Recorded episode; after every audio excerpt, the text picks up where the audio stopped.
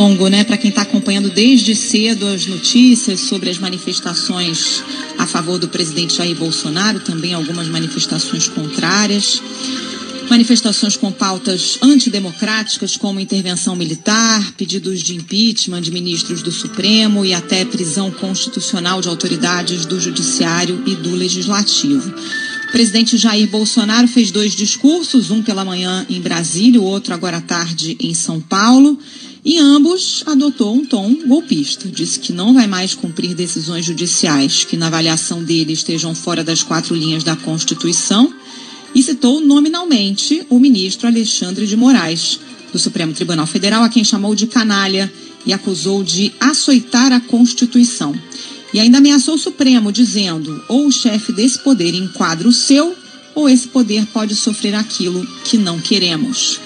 Voltou a falar em ultimato, voltou a defender voto impresso e chegou a anunciar que se reuniria amanhã com o Conselho da República, que é um colegiado que tem como atribuições discutir a estabilidade das instituições democráticas de direito e decidir sobre a decretação de medidas como intervenção federal, estado de defesa e estado de sítio. É um conselho consultivo.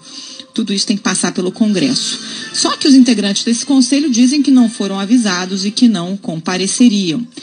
Presidente Bolsonaro voltou a dizer que há três opções para o seu futuro político. Diz que pode ser preso, morto ou sair com a vitória.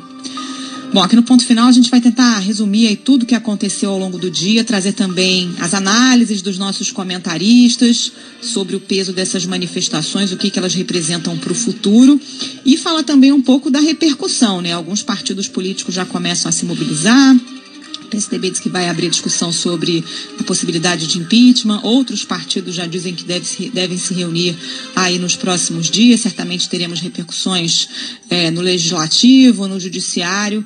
E a gente traz tudo isso aqui ao longo do ponto final.